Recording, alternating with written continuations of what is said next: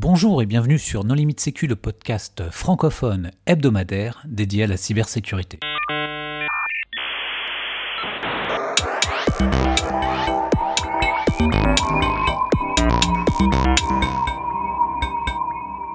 Alors aujourd'hui, nous allons parler d'outils de simulation d'attaque avec euh, Arnaud Lemaine, qui est le patron de la société Erium. Bonjour Arnaud. Bonjour. Et Pierre Texier, qui est le directeur technique de cette même société. Bonjour. Bonjour Pierre. Pour discuter avec eux, les contributeurs No Limit Sécu sont Nicolas Ruff. Bonjour. Marc-Frédéric Gomez. Bonjour. Et moi-même, Johan Uloa. Alors, Arnaud, en préambule, est-ce que tu voudrais bien te présenter? Donc, Je m'appelle Arnaud Lemaine, je suis euh, un des fondateurs et directeur général d'Erium. Euh, moi, je travaille dans la sécurité, dans la cyber, euh, depuis que je suis sorti de l'école, il y a une petite quinzaine d'années, sur le champ de la sécurité opérationnelle. Pierre? Donc, Pierre Texier, je suis le directeur technique d'Erium. J'interviens depuis une quinzaine d'années en, en audit et conseil technique en cybersécurité. Et je pilote aussi maintenant les solutions que nous développons chez Erium. Alors, nous allons parler de solutions de type BAS, donc BAS pour Breach and Attack Simulation. Quel est le problème que résout ce type de solution? Pierre, je me lance. Euh, les BAS, c'est une, une, une, catégorie qui est assez récente dans les solutions de sécurité. Euh, si je ne me trompe pas, le Gartner l'a identifié il y a à peu près deux ans. On a eu le premier Magic Quadrant qui fait apparaître les, euh, les différentes solutions. Le principe, bah, c'est dans le nom, hein, alors c'est en anglais, mais, euh, mais si on le traduit en français, c'est des brèches et simulations d'attaque. Euh, le principe, c'est de générer, de reproduire ce qui ressemblerait le plus à des attaques cyber dans des conditions réelles sur des environnements de clients pour tester la capacité de ces environnements clients à détecter et, et, et, à réagir à des attaques de sécurité informatique plus ou moins complexes. Et donc alors comment est-ce que comment est-ce que ça fonctionne? Et bien, Le principe, c'est de pouvoir reproduire de façon, euh, de façon très euh, lisible pour des, pour des analystes cybersécurité par des événements de sécurité bien déterminés, le séquencement et les différentes phases d'une attaque cyber sur des infrastructures. Euh, ça, c'est le principe des bases. Après, le, le, le base dont on va vous parler aujourd'hui euh, a des, caractéristiques et des, fonctionnalités de paramétrage spécifiques qui permettent vraiment d'affiner la nature et, le type d'événement de sécurité et de scénario d'attaque qu'on va reproduire. Et donc le but ultime, c'est quoi? C'est de, faire progresser euh, sa défense C'est euh, qu'est-ce que c'est?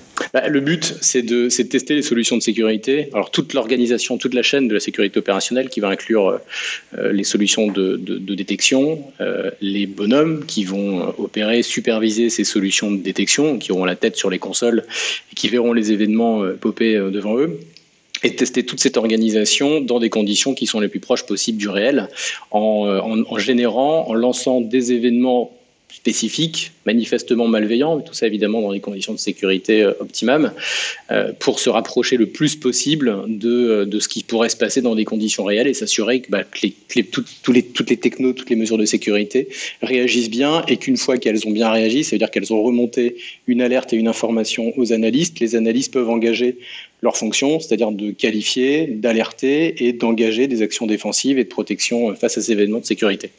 Donc on teste l'efficacité de la SECOP en conditions réelles. Est-ce que c'est complémentaire par exemple d'une approche Red Team? Est-ce que ça vient en opposition? Comment ça se positionne par rapport à ça? Pierre, je te laisse répondre.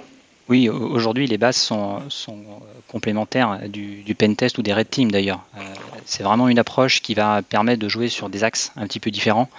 Le premier qu'on peut, citer, c'est la capacité d'automatisation que les bases vont avoir, ce qui va nous permettre d'adresser des périmètres techniques beaucoup plus larges euh, qu'on ne peut le faire avec des approches qui sont euh, beaucoup plus manuelles. La deuxième, euh, je dirais, particularité des bases, c'est la capacité que les solutions ont à suivre ce que l'on appelle plusieurs modes opératoires par rapport à une finalité que, que l'on va se donner. Là où très souvent sur un pen test ou une opération de red team, on va effectivement se fixer un objectif en essayant de suivre un, chemin pour y parvenir. Le BAS, lui, va au contraire essayer d'avoir un, périmètre beaucoup plus large et euh, pour chaque euh, catégorie euh, ou, ou sous-ensemble d'une attaque, dont on parlera probablement tout à l'heure, eh le BAS va chercher à, mutualiser, à simuler les tests sur cet ensemble de diversité. Dernier point de complémentarité, euh, c'est que les basses, euh, certes, peuvent être exécutés sur une approche, je dirais, one shot, mais ils sont surtout très intéressants dans un mode récurrent. Et cette capacité d'automatisation va permettre finalement de, mener des, stress tests, comme le disait Arnaud, euh, de façon régulière pour évaluer les capacités de détection et des réactions d'équipes sécurité.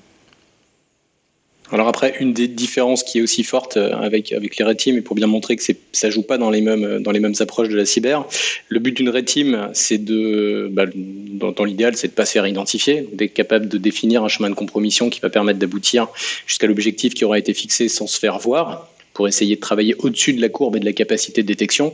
Nous, notre objectif, c'est de générer du bruit, du bruit qui doit être entendu par les dispositifs de sécurité pour qu'on s'assure qu'il soit justement opérationnel. Donc on va tirer vers le haut la courbe de détection pour essayer de se rapprocher le plus possible des actions de furtive, furtivité euh, et furtive de la Red Team pour essayer de renforcer la capacité des Blue Teams et de la technologie à disposition des, Blue Teams à pouvoir identifier les opérations de Red Team. Donc vous touchez, vous touchez euh, déjà en premier lieu les SOC dans les entreprises. Alors les SOC vont, doivent détecter le bruit, prévenir les équipes de sécurité interne voir s'ils doivent monter en gestion de crise ou pas, détecter si c'est un faux positif. C'est tout, ce, tout cet ensemble qui, que, vous, que vous permettez de faire. Exactement. Alors là où c'est intéressant, c'est qu'effectivement, les SOC sont, sont, sont, sont, hyper intéressés par ce genre d'approche parce que ça permet de tester euh, toute l'organisation, les process qu'ils ont pu mettre en œuvre, mais on a aussi des clients qui engagent ces démarches-là et qui n'ont pas forcément mis en place des structures de type SOC, euh, mais qui ont euh, des départements euh, d'exploitation, de, prod, qui sont assez éveillés, qui ont mis en place un Agios un peu efficace et qui veulent tester leur capacité à voir des choses pour pouvoir euh, bah, démontrer parfois une limite qui permettrait d'aller un peu plus loin dans la construction et la démarche de SOC, ou de valider euh, euh, des, solutions de type EDR qui auraient été déployées et s'assurer que ça fonctionne bien. C'est effectivement le dispositif dans sa globalité que, l'on va évaluer. Donc, comme on le disait tout à l'heure, déjà évaluer les, technologies qui sont mises en place pour la, la partie détection. ça peut être effectivement des sources d'informations provenant des EDR, des antivirus, des proxys, des firewalls. Euh, le base va aussi permettre de tester euh, la capacité des technologies en termes de, réaction cette fois-ci. Donc là, on s'approche aujourd'hui sur des sujets euh, d'automatisation autour des, sorts notamment. ça peut être aussi des technologies en lien avec la remédiation, comme on l'évoquait à l'instant.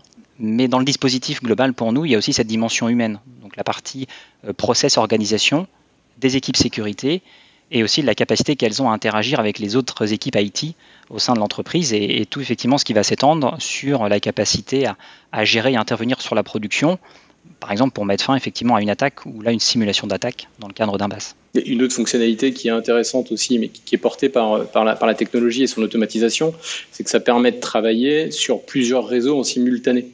Euh, on a des, clients aujourd'hui qui sont à l'international. Euh, là, on est en train de finir une deuxième campagne pour un même client qui est en Europe. Il y a plusieurs pays. On envoie nos équipements. L'applicatif est embarqué dans un petit boîtier autonome. On les envoie par la poste euh, sur les différents sites. Et le même jour, le même moment, on va générer les mêmes événements de sécurité pour s'assurer que bah, chacun des sites a la capacité à voir ce qui se passe localement et à remonter les informations en centrale sur un SOC qui agrège euh, toutes, les, euh, toutes les informations et toutes les données. Donc on est capable aussi de jouer des attaques d'ampleur. D'accord. Donc euh, ce que, ce que tu es en train de nous dire, c'est que on tu peux mettre des boîtiers dans les réseaux internes de l'entreprise. C'est pas uniquement que du test de l'extérieur. C'est-à-dire qu'on est vraiment sur de, un mode interne et externe. C'est-à-dire soit tu le fais de l'extérieur et tu peux aussi le faire de l'interne. Oui, exactement. Alors quand on est sur de l'entraînement de SOC, euh, généralement ils ont une capacité de détection qui est plutôt portée sur les environnements réseau internes. Donc là, on plug le boîtier sur le réseau en interne et on va jouer à partir de là. Et le boîtier est piloté à distance par nos équipes qui sont basées à Paris. On a un centre de contrôle qui, euh, qui pilote les différents boîtiers euh, depuis Paris. Alors, tu parlais tout à l'heure de, de, bruit. Alors, vous avez développé une solution qui s'appelle Black Noise. Qu'est-ce qui vous a donné l'idée ou comment est-ce que comment, comment vous en êtes venu à développer cette solution? Bah, le, métier, euh, métier historique d'Erium, je le disais tout à l'heure, c'est le, ça, porte sur les questions de sécurité opérationnelle. qu'on a aidé euh, et accompagné euh, plusieurs clients, certains OIV et, et, puis des acteurs dans le monde, dans le monde, sur les secteurs un peu sensibles, dans la construction et la définition de leurs organisations de sécurité opérationnelle. On a travaillé sur la construction de SOC, on a travaillé sur la construction de CERT, on a travaillé sur la construction de FIR, de forces d'intervention rapide. On a une bonne vue des technologies et des outils de, détection, toute la composante, toute la colonne vertébrale qui va venir outiller euh, euh, la sécurité opérationnelle. Euh, on a piloté et on a accompagné aussi des clients dans l'animation dans de ce type de dispositif. Donc on en a une vue, je pense, assez, assez complète. Hein. Et, au bout de quelques années, on a un certain nombre de clients qui nous ont dit, voilà, on a mis en place ces dispositifs. Aujourd'hui, on, veut, on veut raisonner en mode audit, efficacité, benchmark. Donc on a commencé par faire des approches euh, d'audit assez classique, euh, des entretiens, des relectures de configuration, des discussions avec des experts. Puis on se rend très vite compte que quand on parle de sécurité opérationnelle, de détection et de réaction sur des événements de sécurité, le meilleur moyen de le tester, bah, c'est de, euh, bah, s'attaquer littéralement au système en générant des événements et en voyant ce que le système est réellement capable de voir, d'identifier et comment ces informations techniques sont opérées, exploitées par des, par des, par des analystes et par des opérateurs. C'est comme ça que l'idée a émergé. Et, euh, puis après, ben, on, est, on, a engagé un projet de développement euh, RD assez long, parce qu'on partait vraiment d'un concept nouveau euh, qui nous a permis de tester un certain modèle d'architecture, plusieurs types d'événements, de scénarios, jusqu'à ce qu'on trouve le mécanisme qu'on a aujourd'hui et qui est commercialisé. Donc, donc vous envoyez une appliance, ça peut être une machine virtuelle, j'imagine aussi ou non, aujourd'hui, euh, c'est du matériel physique qui est, qui est porté dans un petit boîtier. Euh, c'est un petit boîtier électronique avec euh, plusieurs cartes électroniques à l'intérieur. par contre, la question de l'appliance, évidemment, elle est, elle est déjà embarquée dans la roadmap d'évolution du produit. Ouais. Et alors, comment est-ce que vous générez ce bruit ou ces attaques? Qu'est-ce que vous prenez en, comme, comme, source, en fait? Le, le premier point, euh, déjà on peut répondre effectivement sur le fait que Black Noise s'appuie sur le framework attaque du Mitre qui constitue pour nous le, référentiel. Donc ça veut dire qu'on va s'appuyer sur les découpages en, catégories, les tactiques finalement que, l'on connaît du framework qui vont permettre de séquencer euh, une typologie ou des typologies d'attaque, ce qu'on va appeler effectivement la, la chain. Et l'objectif de, Black Noise va être de pouvoir euh, reproduire ce qu'on appelle nous des événements. ce sont finalement des tests plutôt unitaires qui vont simuler des actions dans une, dans une de ces catégories données. Euh, et donc, à partir des, boîtiers euh, déployés, on va effectivement être en mesure de jouer ces simulations de, d'attaques, donc des simulations d'événements, soit de façon unitaire, soit de les regrouper pour former ce que l'on appelle un, scénario. Et on parlera après des différentes catégories euh, que l'on a pu créer au sein de, Black Noise et les différents scénarios, scénarios possibles. Donc la, construction de ces, de ces événements, de ces simulations, euh, bah, elle s'appuie effectivement sur, euh, sur l'expertise euh, du, du, cabinet, où on reproduit finalement les mêmes modes opératoires que, que les attaquants peuvent le faire avec des attaques, en développant nous-mêmes nos propres outils ou en intégrant aussi des outils tiers qui peuvent présenter un, intérêt et eux-mêmes d'ailleurs être connus d'équipes Red Team ou Blue Team de, de nos clients. Alors bah, justement, tu parlais de différentes typologies. Tu peux les en énumérer quelques-unes? Oui, euh, tout à fait. Les, événements que l'on peut jouer euh, aujourd'hui euh, sur Black Noise sont, au nombre d'un peu plus de 160 aujourd'hui, donc soit vraiment des événements, ce que j'appelle moi des tests, unitaires, ou donc un, regroupement sous forme de, scénarios.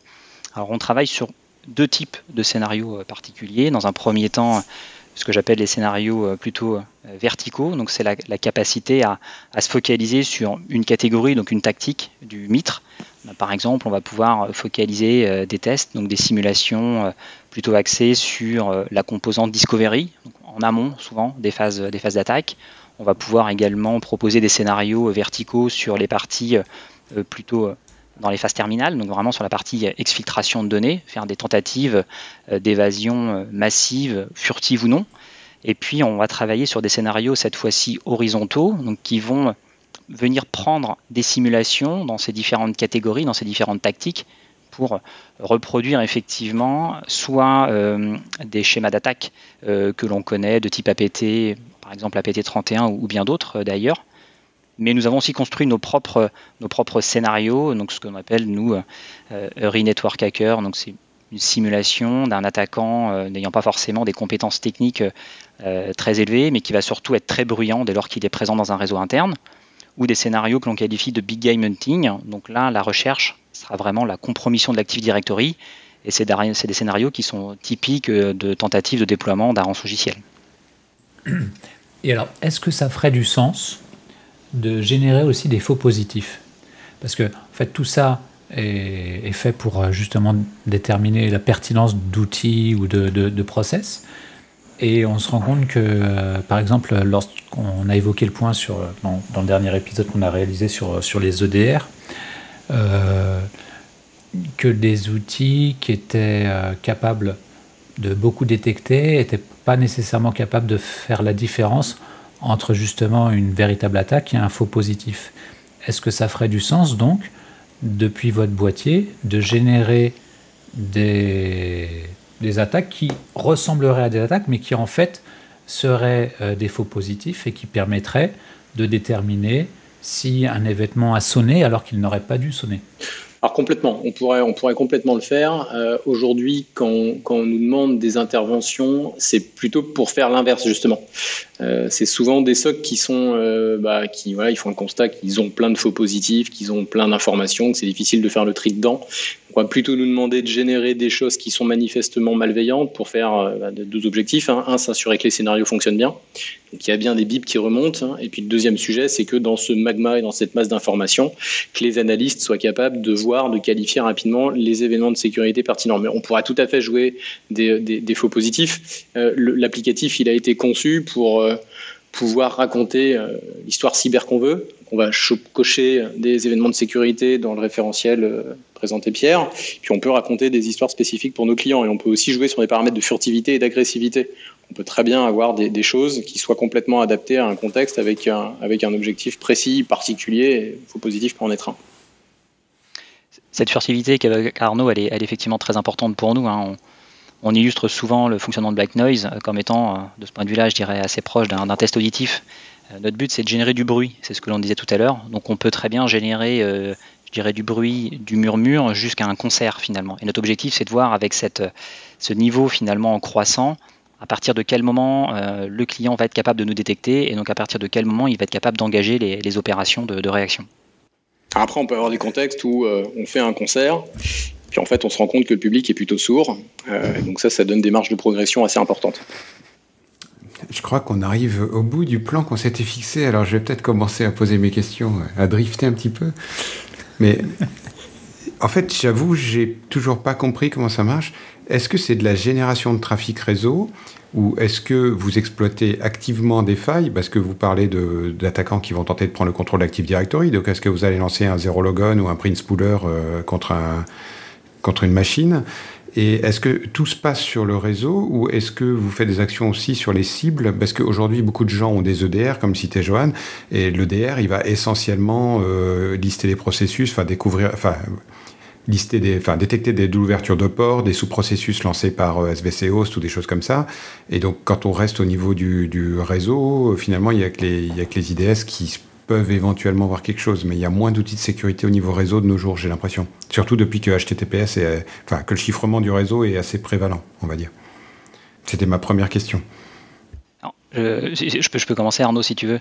Euh, on, on, est effectivement sur, tout cet ensemble, euh, c'est-à-dire qu'on va effectivement être euh, sur des, simulations de flux, par exemple. Donc c'est vrai que des, simulations déjà de, de, scan de port, d'identification des services, de recherche d'identifiants et mots de passe. Voilà, tout ça, c'est des actions qu'on peut, jouer et dont finalement euh, les flux vont être très typiques, très marqués et, doivent normalement. Alors, on peut toujours reposer la question de, du nombre de sites qui peuvent être concernés et de savoir si elles sont sensibles ou pas, et donc si une alerte doit être détectée.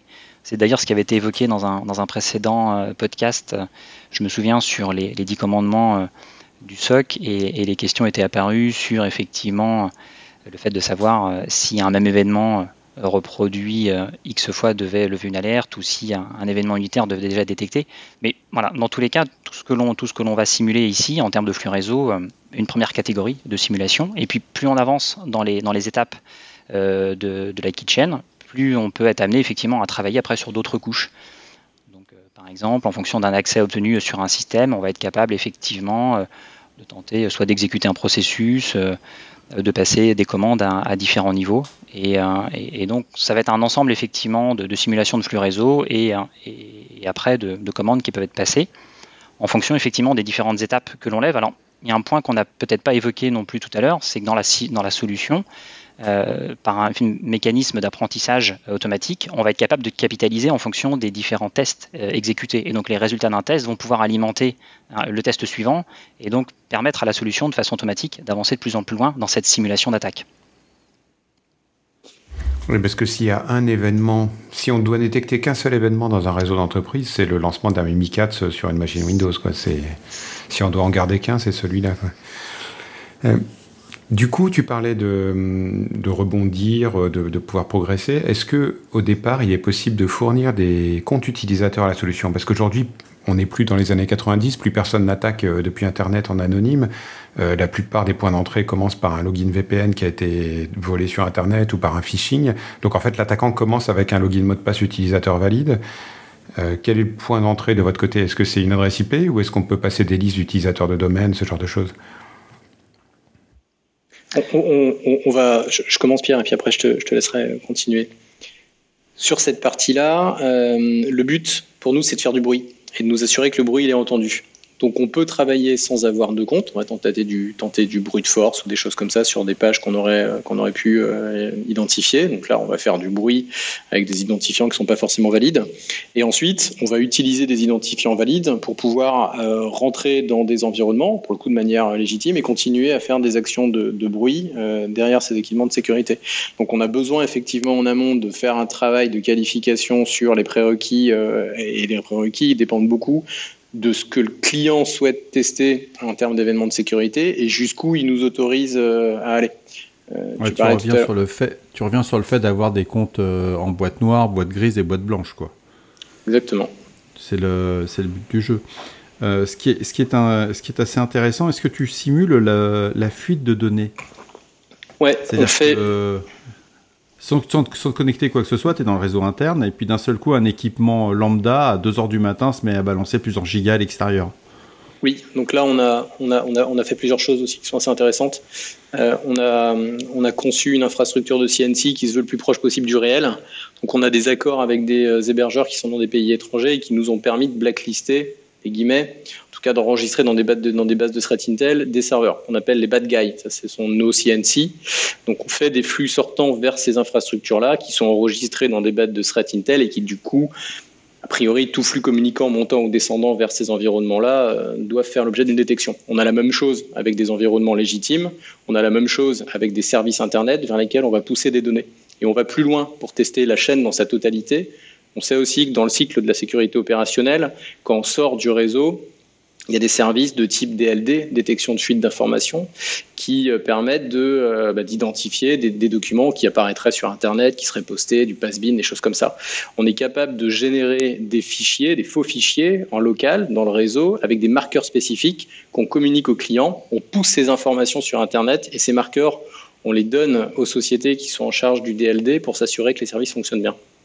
Ok. Et euh, dans le cadre de cette fuite de données, euh, est-ce que, est que, vous avez la capacité de simuler auprès des alertes internes la connexion sur votre équipement d'un NAS en USB C'est-à-dire que concrètement, une personne interne qui n'est pas autorisée va brancher, vient avec son NAS dans son sac, dans sa sacoche, le branche sur son PC et se met à pomper euh, toutes les infos qu'il trouve sur les chairs. ça, marche aussi avec une clé USB, ça. Tu, tu branches un équipement USB, mais là je prends le cas du NAS, c'est des choses mhm. qui sont, qui sont courantes. Pour nous, en fait, ça va dépendre effectivement des, après des moyens de détection qui sont mis en place par le client. C'est-à-dire que euh, là, euh, on, sort du mode opératoire premier où c'est la, la solution, donc c'est le boîtier qui simule euh, les actions. Euh, là, ce qu'on évoque, si je, bah, si je comprends bien. il, simule une action que tu as, un équipement qui est légitime, qui a été mis sur le réseau. Le boîtier, il est considéré comme un équipement légitime. Il n'est pas planqué dans une salle de réunion, dans une prise. Alors, nous, nous c'est le, le, c'est la, première partie d'ailleurs de la simulation. C'est que le, boîtier, euh, quand il arrive, déjà il va être effectivement connecté, connecté au réseau en, RJ45 et, finalement les premiers événements que l'on va tester et, sur lesquels on va évaluer la capacité de détection et de réaction, c'est déjà de voir effectivement ce qui va être permis ou pas, détecté ou pas, au travers du raccordement euh, et, sur le réseau, euh, le réseau filaire très souvent. Euh, et, là, c'est pareil. Dès, ces premières étapes, on s'aperçoit que certains clients ne sont pas capables nécessairement de lever une alerte suite à la détection d'un équipement qui n'est pas reconnu ou autorisé. donc déjà, les étapes en amont, elles sont pour nous très intéressantes et c'est souvent déjà très révélateur d'un certain niveau de maturité ou pas en termes de capacité de détection et de réaction.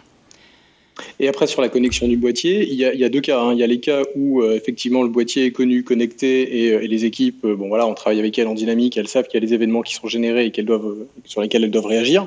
Et on a des contextes où il y a uniquement le RSSI et le SOC manager qui sont informés. Et pour le coup, on met vraiment le boîtier dans une salle de réunion.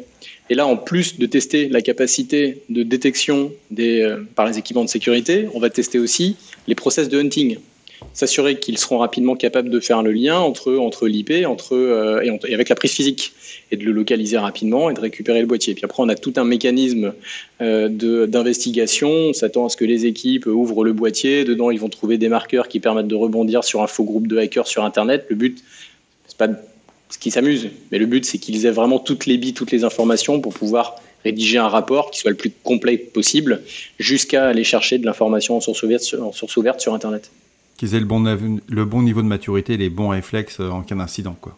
Exactement. si j'ai bien compris, ce boîtier, en fait, il est connecté dans le réseau interne du client. Et tout à l'heure, vous avez mentionné la capacité à le piloter de manière centrale euh, depuis chez vous. Donc, en fait, c'est la backdoor ultime. Enfin, c'est... Comment il fait déjà pour euh, se connecter à Internet? Il a besoin des configs proxy d'entreprise ou il a une carte 4G, enfin 5G intégrée ou... On communique en protocole 4G avec lui, donc il a une carte, euh, il a une carte SIM multi-opérateur euh, embarquée, euh, effectivement. Après, c'est une bonne question. on connecte un dispositif sur le réseau d'entreprise, donc évidemment, il y a tout, une série d'étapes de sécurité qui arrivent en amont. Quand le boîtier arrive chez le client, il est scellé, il n'y a rien à l'intérieur, l'applicatif n'est chargé qu'à partir du moment où certains contrôles de sécurité et de contrôle d'intégrité ont été exécutés. Ensuite, on charge l'applicatif, on charge les paramètres d'exécution du scénario qui a été construit et validé par le client. On attend un feu vert. Dès qu'on a le feu vert, on commence à générer nos événements de sécurité. Et après, ça dépend du modèle de déploiement qu'on a choisi. On va faire quelque chose de séquencé, s'arrête à chaque étape on en parle avec les gens du SOC, ou alors on fait quelque chose de progressif qu'on va pouvoir répéter euh, en journée, répéter la nuit, répéter le week-end pour, euh, pour, tester bah, toutes les, différentes périodes, les différents moments de la vie du, euh, du SOC. il y a certaines mesures, tu en parlais tout à l'heure Nicolas, sur des événements notamment d'exploitation de certaines vulnérabilités qui peuvent avoir un intérêt dans les phases de détection, s'assurer que cette tentative d'exploitation est effectivement détectée par les dispositifs de sécurité. Euh, on va les faire avec des opérateurs qui auront un œil dessus et qui valideront les différentes étapes pour pas que tout soit confié à un système complètement automatique, autonome et qui ait quand même un contrôle humain dessus apporter un complément à, ce que tu évoques Arnaud, c'est effectivement que la solution euh, Black Noise, contrairement à d'autres solutions de base, elle, est sur un fonctionnement que nous nous appelons totalement fileless. C'est-à-dire qu'il n'y a pas d'installation effectivement euh, d'agents sur les autres composants du, système d'information. Donc ça aussi pour nous c'est un des, éléments complémentaires euh, en termes de sécurité parce que ça veut dire qu'il n'y a pas de modification de l'empreinte sur le SI et donc d'éléments qui parfois pourraient persister ou pas à l'issue de campagne et qui eux-mêmes pourraient comprendre potentiellement leur, d'éventuelles vulnérabilités. Donc de ce point de vue-là, on, réduit totalement euh, la prise et la modification à la fois de la topologie euh, du réseau, il n'y a pas de changement, mais également des configurations logicielles euh, des équipements. Il n'y a aucune modification. Et là, tu parles du vieux web shell PHP qui est laissé par le pentester sur, sur le site de production et qui est découvert deux ans après. sur votre site web, il y a quand même marqué sécurité dans le cloud aussi, mais alors, comme on parle d'appliance physique et de connexion à des prises réseau, quand on est dans une entreprise où 90% euh, du SI tourne dans le cloud, euh, est-ce que c'est encore possible de faire ce genre de simulation ou est-ce que que vous, avez dit que vous n'avez pas d'appliance Est-ce que vous avez des machines virtuelles, éventuellement des AMI à déployer sur AWS ou des choses comme ça. C'est une bonne question aussi. Euh, sur ces environnements-là, il, y a deux façons d'opérer. on a, et je pense que c'est un des marqueurs aussi qui, montre que, que, que, le marché avec cette problématique est en train d'évoluer, on a des contextes où on arrive à connecter le boîtier directement au data center. Donc on discute avec le data center qui fournit un service d'hébergement et puis d'applications hébergées, etc. On met les boîtiers chez eux avec des règles très, très bordées et on va tester directement leur infrastructure à la demande des clients de ces data centers. Donc ça, c'est des choses qu'on arrive à faire aujourd'hui. Quand on est dans un cas euh, où on ne va pas aller se mettre directement dans, le, data center et donc euh, au cœur du cloud, on va travailler depuis le réseau du client. On va générer des, événements de sécurité avec euh, les identifiants dont on parlait tout à l'heure qui vont nous permettre de remonter relativement loin sur les infrastructures cloudées du client et de générer des, événements de sécurité euh, sur ces, euh, sur ces zones-là pour s'assurer que bah, tous les services de sécurité, de surveillance qui pourraient être euh, fondus, fournis en complément du service de cloud soient opérationnels. Et comment s'effectue la configuration initiale? Parce que, ayant moi-même fait du pentest manuel, à l'époque c'était un métier d'artisan, euh, ça a pu arriver qu'on mette plus d'une demi-journée avant d'arriver à, se euh, d'arriver à se connecter au réseau pour tout un tas de raisons. Par exemple, parce qu'il n'y a pas de DHCP, il faut s'enregistrer manuellement les adresses MAC, des choses comme ça. Euh, pour moi, au boulot, par exemple, j'ai un réseau Wi-Fi qui ne supporte que IPv6. Donc, il n'y a pas d'adresse IPv4 qui est allouée, il n'y a pas possibilité de faire d'IPv4 dessus. Comment vous adaptez à ce genre de configuration un peu spécifique? Je pense pas qu'il y ait des clients qui tournent encore sous Novel Network, mais enfin, on voit l'idée, quoi. Tous les réseaux d'entreprise sont pas strictement identiques. sur ce point, il y, a, une complémentarité très forte qu'Arnaud a évoqué tout à l'heure, c'est la capacité aussi euh, manuelle que l'on a euh, à, opérer euh, le boîtier, à pouvoir intervenir sur ces étapes de configuration. Indépendamment du fait que par ce que j'évoquais tout à l'heure, je dirais, d'auto-apprentissage ou d'enrichissement automatique, le boîtier va apprendre au fur et à mesure des scénarios et des premiers tests déroulés. Mais effectivement, on a toujours un accompagnement des clients pour les premières étapes de configuration. Donc ça peut être, si jamais il n'y a pas de, de DHCP comme tu l'évoques, et eh bien dans ce cas-là, avec l'accompagnement effectivement des équipes sécurité pour franchir les étapes. On va par exemple le paramétrer avec une adresse IP qui nous sera remise. Si effectivement, dès les premières étapes, on s'aperçoit qu'il y a une capacité de détection ou de blocage très forte par du 802.1x, bah, on avancera effectivement avec eux pour, pour lever ces, points-là. Donc, ce qui, ce qui permet déjà d'ailleurs d'évaluer et de confirmer le bon fonctionnement de ces, premiers, de ces premières étapes du, dispositif. Euh, donc, la complémentarité des deux pour nous, elle est très forte. Je dis complémentarité, c'est entre l'aspect automatique, mais également la, capacité euh, manuelle que l'on peut avoir à, intervenir euh, sur ces, étapes-là pour aller le plus loin possible dans, les scénarios et donc dans, euh, la simulation très complète de, l'ensemble des, événements. Mais si on, suit ton raisonnement, tu as un système de notation ou pas derrière? C'est-à-dire quand tu parles du niveau de maturité chez les clients, par exemple, dans certains types de solutions, bah, tu as de 1 à 40 points, et plus tu te rapproches de 40, plus tu as un niveau de maturité élevé, ou inversement, tu pars de 40 et on te retire à chaque fois un point, et c'est catastrophique. Tu, pars, comment à la fin de ton audit? Tu fait ta prestation, euh, déroulé tous les scénarios, il y a des niveaux de maturité qui apparaissent ou pas. Le client, il a quoi? Il a juste t'es mauvais et au revoir non, on va, un peu plus loin. Euh, on, travaille sur deux axes. On travaille sur la détection et la défense. C'est deux composantes de la sécurité opérationnelle. Sur la partie détection, bah, les événements dont on parle depuis, euh, depuis tout à l'heure, euh, on leur affecte une pondération de gravité, des trucs qui sont plus ou moins importants à voir que d'autres. Et, et, on a des résultats qui sont assez binaires. Travailler avec le client sur ce qu'il a vu et ce qu'il n'a pas vu. On génère un certain nombre d'événements de sécurité, plus ou moins graves il va nous dire ce qu'il a vu et ce qu'il n'a pas vu, et ça, ça nous permet d'établir une, note sous chacune des catégories du mitre qui auront été engagées dans l'audit. Dans, Sur la partie défense, euh, on, on, doit raisonner globalement. On ne réagit pas, on ne se défend pas face à une multitude d'événements. On se défend face à une attaque qui est elle-même composée d'une multitude d'événements de sécurité. Donc là, on va chercher à évaluer trois axes. On va chercher à évaluer le premier point, c'est euh, le fait que l'information soit effectivement bien qualifiée par les analystes. Je compte même plus le nombre de fois où on a eu des incidents de sécurité qui ont été mal qualifiés et puis qui du coup n'ont pas suivi leur petit bonhomme de chemin. Euh, et euh, une fois que la qualification a été bien faite, on va travailler sur l'alerte. Est-ce que l'information est bien remontée dans la chaîne hiérarchique? Est-ce qu'il y a bien un ticket qui a été enregistré? Est-ce que le RSSI a été notifié? En fonction de la gravité, est-ce que l'info est remontée aux bonnes personnes? Management quand on veut enclencher une simulation de dispositif de crise par exemple. Et après, on évalue en discutant avec eux la nature de la défense qui a été prise. Euh, on peut avoir une attaque qu'on choisit de laisser tourner pour des raisons stratégiques, surveiller ce qui se passe, récupérer les marqueurs, analyser les PCAP pour pouvoir voir si on les retrouve pas à d'autres endroits du réseau. Donc, pas parce qu'on a une attaque qu'on va directement aller fermer le serveur, le nettoyer et puis le, décommissionner. Euh, et donc ça, c'est des choses qu'on évalue et euh, sur lesquelles on discute avec les analystes pour voir si les process qui ont été appliqués sont les process qui sont les plus pertinents au regard de la nature de la menace été, qui a été générée et de ce qui est attendu de par l'organisation qu'on teste. Alors en 2005, Renault de Raison n'avait pas été bienveillant avec ses concurrents. Il était venu faire une présentation au stick en expliquant que les scanners de vulnérabilité étaient une source de failles énorme dans les réseaux parce que si on leur faisait scanner des cibles malveillantes, en fait ça ouvrait la, voie à des attaques de type passe de hache, on pouvait euh, récupérer les credentials, euh, enfin les mots de passe SSH utilisés par le scanner, etc. Je me mets à la place du, SOC ou du CERT. Euh, qui découvre qu'il y a un device malveillant sur son réseau. Il n'a aucune idée d'où le device est branché. Je pense que la première idée qui vient aux analystes, c'est d'essayer de le, contre-hacker, de le counter-hack pour essayer de prendre la main dessus et essayer de remonter jusqu'aux attaquants. Quelle est la sécurité dans le développement de votre, de votre outil? Pierre, juste en, intro, puis après je te passe la main. Euh, on, a, plusieurs mesures de sécurité qu'on ne pourra pas euh, évidemment détailler euh, comme ça. Juste savoir qu'on engage une certification CSPN pour les démontrer. Ça, c'est des choses qui vont, être, engagées dès le début de l'année. On a déjà discuté avec notre CESTI et avec l'ANSI sur, ce, sur ces sujets-là.